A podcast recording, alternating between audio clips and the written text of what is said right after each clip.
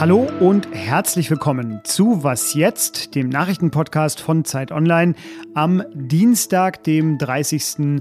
November. Mein Name ist Fabian Scheler. Schön, dass Sie auch heute hier mit dabei sind. Es könnte ein historischer Tag werden, denn zum ersten Mal äußert sich das Bundesverfassungsgericht ausführlich zu bestimmten Corona-Maßnahmen und vor allem einer, nämlich der Bundesnotbremse.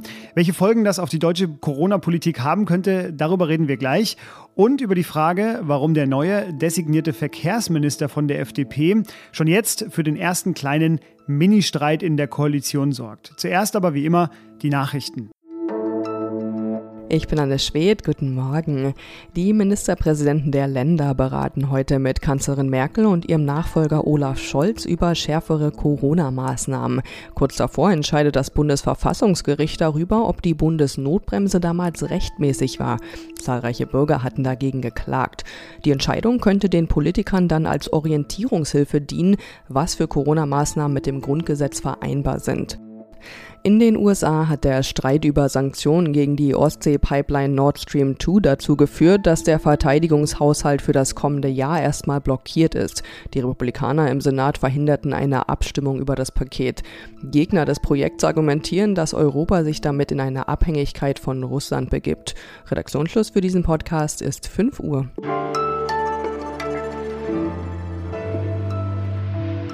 Wir steigen heute in die Sendung ein mit einer kleinen Zeitreise und mit Anne Will. Was muss sich da jetzt ändern? Darüber will ich mit der Bundeskanzlerin reden. Guten Abend, Frau Merkel. Schön, Guten dass Abend, Sie bei uns Will. sind. Es war der 28. März. Angela Merkel musste soeben die sogenannte Osterruhe, die sie geplant hatte, wieder abräumen. Sie hat dafür auch die volle Verantwortung übernommen. Aber sie brachte jetzt hier bei Anne Will noch etwas verklausuliert, aber immerhin schon deutlich zu hören, eine neue Idee ins Spiel.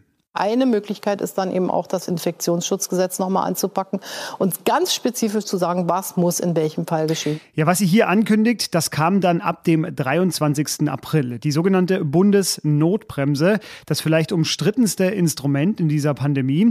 Vor allem die damit möglich gemachten Ausgangsbeschränkungen, die waren hart umstritten. Beim Bundesverfassungsgericht gingen tausende Beschwerden und Eilanträge ein. Die allermeisten hat das Gericht abgelehnt. Heute aber will es sich erstmals in einem Hauptverfahren dazu äußern. Ja, wer was jetzt kennt, der weiß, wenn der Begriff Bundesverfassungsgericht fällt, dann kommt meistens der Jurist und Politikchef der Zeit zu uns. Heinrich Wefing ist mein Gast. Hallo Heinrich. Hallo Fabian.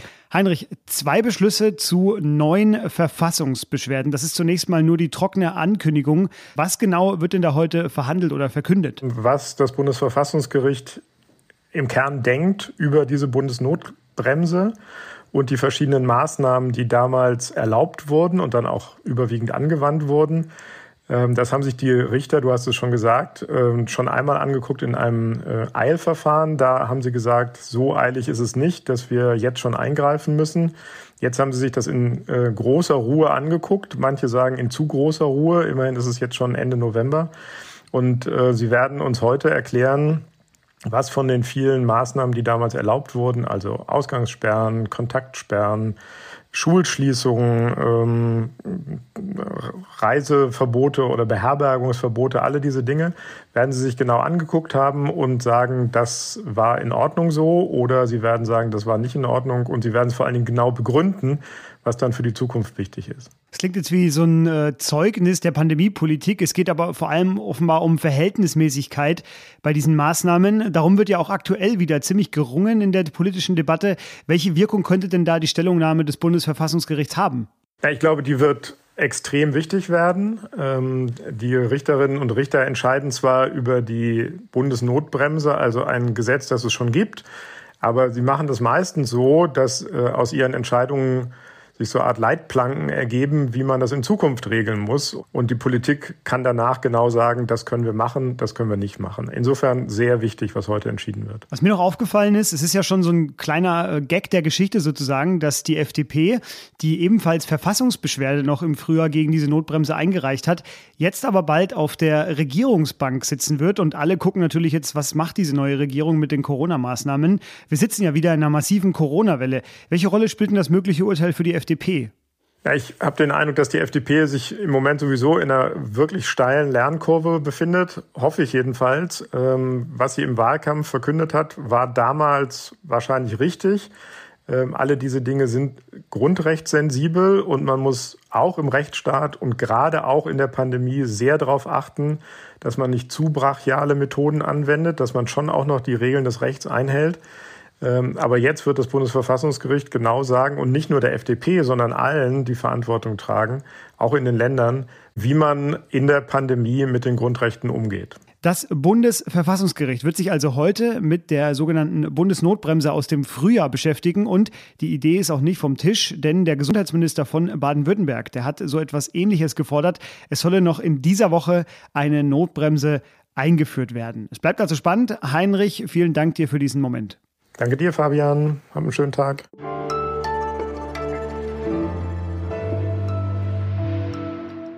Und sonst so?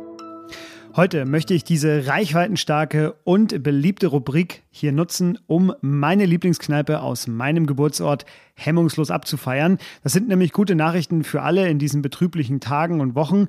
Wo genau das ist, das tut natürlich nichts zur Sache. Die Bar jedenfalls heißt Sonderbar. Liebe Grüße. Und äh, sie öffnet heute Abend nur für eine ganz bestimmte Gruppe an Menschen für Pflegekräfte. Die werden vom Chef bekocht. Er empfängt unter den geltenden Maßnahmen 70 Pflegekräfte. Es hätten viermal so viele sein können, sagt er nach seinem Aufruf. Er bekocht erstmal alle, die da sind. Ein lokaler Weinhändler spendiert den Wein und es wird viele von weiteren Menschen aus der Region gespendete Gutscheine für die Bar geben, die dann an Kolleginnen und Kollegen der Pfleger verteilt werden sollen. Die Inzidenz in diesem Landkreis liegt leider gerade bei fast 800. Allerdings steigt heute auch die gelebte Solidarität äh, noch viel stärker und äh, das sind doch wenigstens ein paar schöne Nachrichten.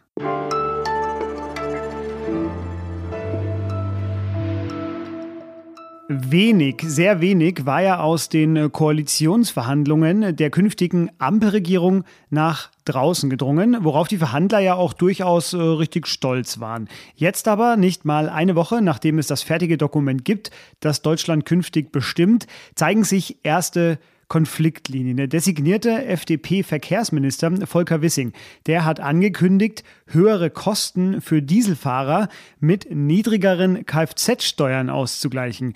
Dumm nur, dass die Grünen darauf pochen, den Diesel eigentlich teurer zu machen und unattraktiver. So sei es nämlich auch vereinbart. Man hört aus diesen Sätzen eine erste leichte Verstimmung heraus und vor allem, wenn man den Grünen zuhört in den letzten Tagen, ist das so. Wie genau diese Verstimmung jetzt behandelt wird in der neuen Koalition, das beobachtet unser Mobilitätsredakteur Sören Götz. Hallo Sören. Hi Fabian. Sören, ich habe mir auch ein bisschen was durchgelesen zu dem Fall und äh, meine kurze Problemanalyse ist die, die Grünen befürchten einen liberalen Verkehrsminister, der sich nicht an den Koalitionsvertrag hält. Stimmt das oder stimmt das nicht? Es kann sein, dass sie das befürchten, aber ob sich jetzt jemand an den Vertrag hält, ist ja oft Ansichtssache und ich sehe das so, dass Wissing den Vertrag eben entsprechend seiner Parteimeinung auslegt und das war ja im Prinzip auch so zu erwarten. Deshalb kommt es für mich etwas überraschend, dass die Grünen sich jetzt gerade so empören. Ein FDP-Minister macht FDP-Politik. So ähnlich hast du es, glaube ich, in deinem Text geschrieben, den du darüber auch verfasst hast. Das finde ich ganz gut zusammengefasst. Ähm, das Wörtchen überprüfen scheint mir hier bei diesem Streit sehr wichtig. Warum? Im Koalitionsvertrag heißt es, man werde die steuerliche Behandlung von Dieselfahrzeugen in der Kfz-Steuer überprüfen, wenn man die EU in Energiesteuerrichtlinie umsetzt. Und diese Richtlinie sieht vor, dass die Steuern von Diesel und Benzin angeglichen werden und Wissing will das über die Kfz-Steuer ausgleichen. Die Grünen meinten mit überprüfen aber vielleicht eher, dass sie die Kfz-Steuer ebenfalls nach ökologischen Kriterien umbauen wollen.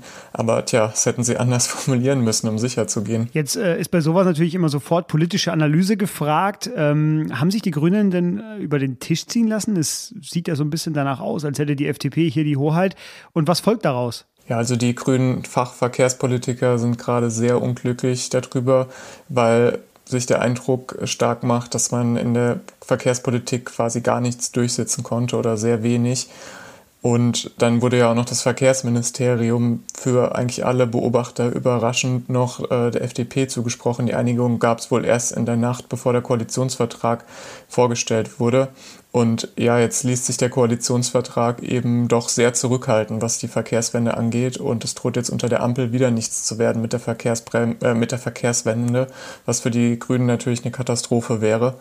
Und tja, es ist auch bisher halt nicht so richtig klar, was die Grünen für dieses Opferverkehrsministerium bekommen haben. Deshalb stehen sie jetzt insgesamt nicht so gut da. Danke dir, Sören. Eine ausführliche Analyse dazu ist in den Show Notes.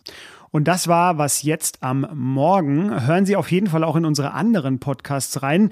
Wenn Sie das elf Stunden lang gemacht haben, vergessen Sie heute Nachmittag unser Update nicht, das wie immer um 17 Uhr erscheint. Dann bestimmt heute auch mit dem Urteil des Bundesverfassungsgerichts, das fallen soll und über das wir gesprochen haben. Uns erreichen Sie unter wasjetzt.zeit.de. Mein Name ist Fabian Scheler und jetzt sage ich nur noch Tschüss.